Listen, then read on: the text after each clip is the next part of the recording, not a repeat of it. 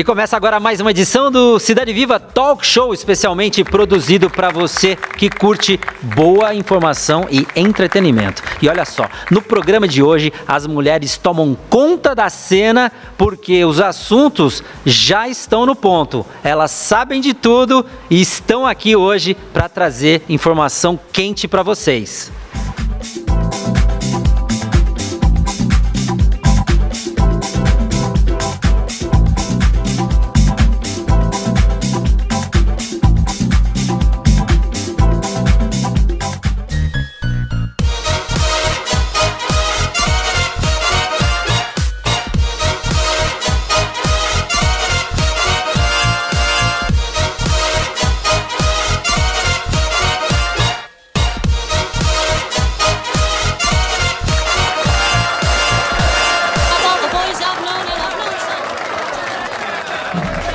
Agora uma moça que cuida e zela por 48 mil crianças na nossa cidade. Eu estou falando da nossa secretária de Educação, Juliana Guedes.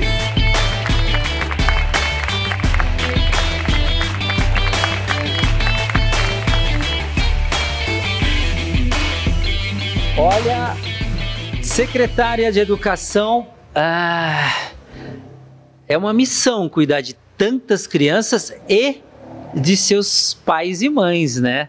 E sei lá, às vezes de avós, é, num momento de desafio do planeta, né? Planetário. E aqui em Mogi das Cruzes, as nossas crianças não param, não param quietas. não param. E eu sei bem que você viveu isso com teu pai, que foi nosso secretário de educação aqui também durante um bom tempo. Mas sabe o que eu me pergunto? É, porque na minha vez, né?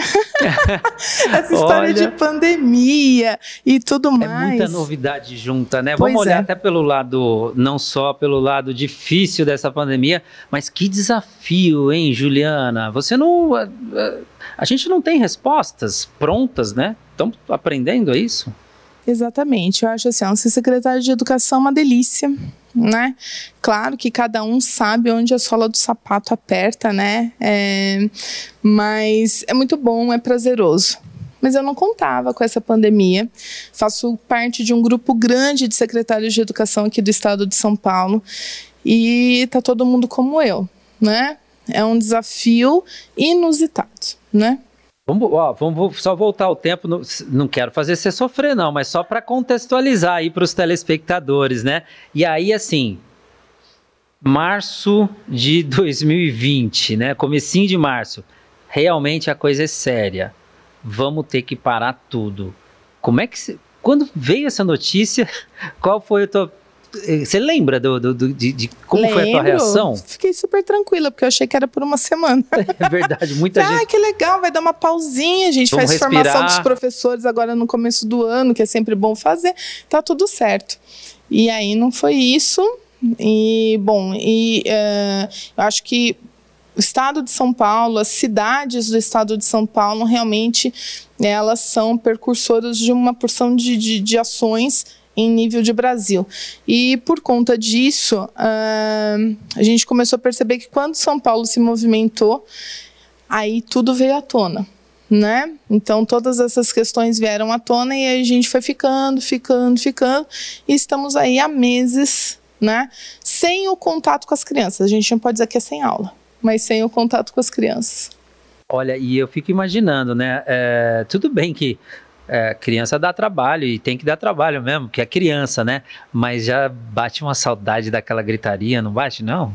Olha, eu estive há duas semanas atrás, mais ou menos, numa escola e, e ver a escola vazia me deu uma tristeza. É, é diferente, né? É, eu acho que todos os educadores e muita gente que está te assistindo que vive esse mundo de escola deve estar tá com o mesmo sentimento que eu é, tá muito difícil. A gente não sabe como lidar, né?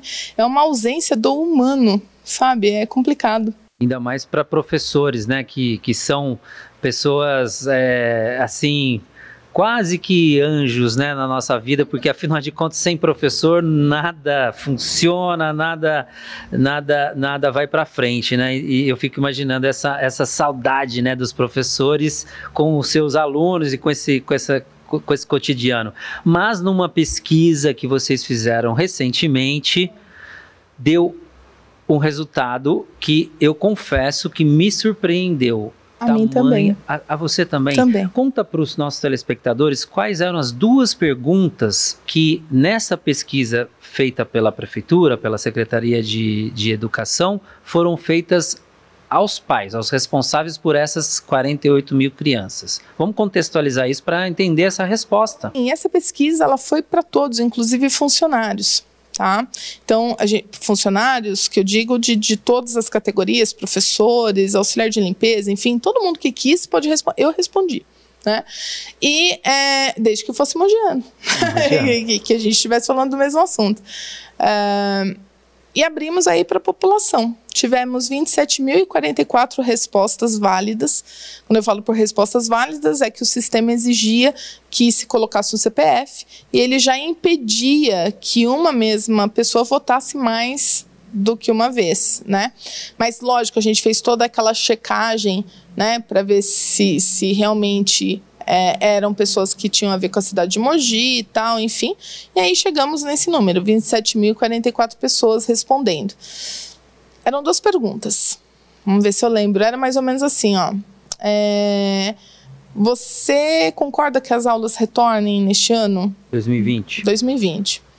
E primeira aí, pergunta. Primeira né? pergunta. Segunda pergunta. E a segunda pergunta é: se as aulas voltarem, você vai levar seu filho para a escola, né?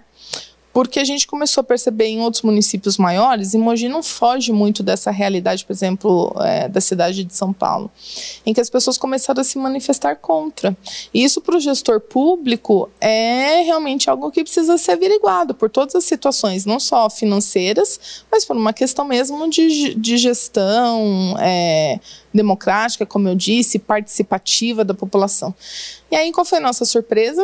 89% das pessoas disseram que não queriam que o ano voltasse, né, que não, é, não concordavam com o retorno às aulas e que também não, se voltasse, se voltasse também não levariam os filhos.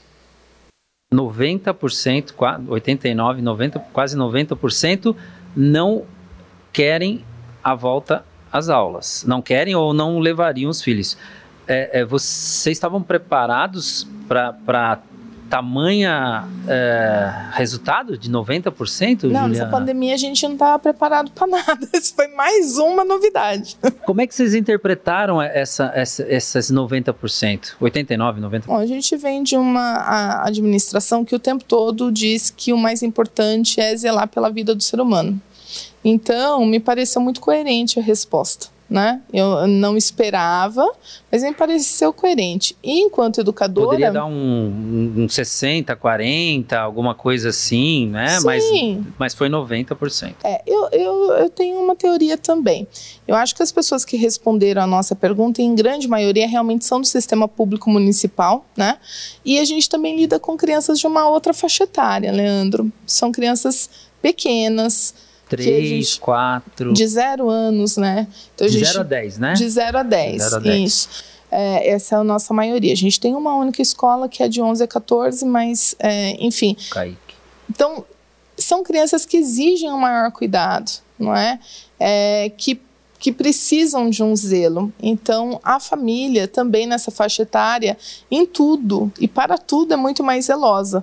Eu, eu sou professora também do, do ensino fundamental, anos finais e médio, e eu vejo a diferença né? Então, até uma certa idade, ele, a criança está colhidinha no ninho. Depois de uma certa idade, aí quem é pai e mãe de adolescente como eu sabe que a vida é. não é fácil. De, depois dos 14, 15 anos, você fala, vai, né? Tudo ah, bem, já está fortalecido, né? Já, né? É. A gente até quer que conheça o mundo se mesmo. Se bem que minha né? mãe fala que eu sou bebê até hoje dela. Ela fala, e aí, Leandro, já voltou de viagem e tal? É, Olha. É. Nossa equipe sempre encarou a educação como um cidadão do século XXI. Ponto. Beleza. Ah, então. Já achou que não. Você Vamos pode lá. escolher aqui. Nossa! Esse é o George Michael. George Michael. Esse aqui é Wonder. Simply Red. Simply Red.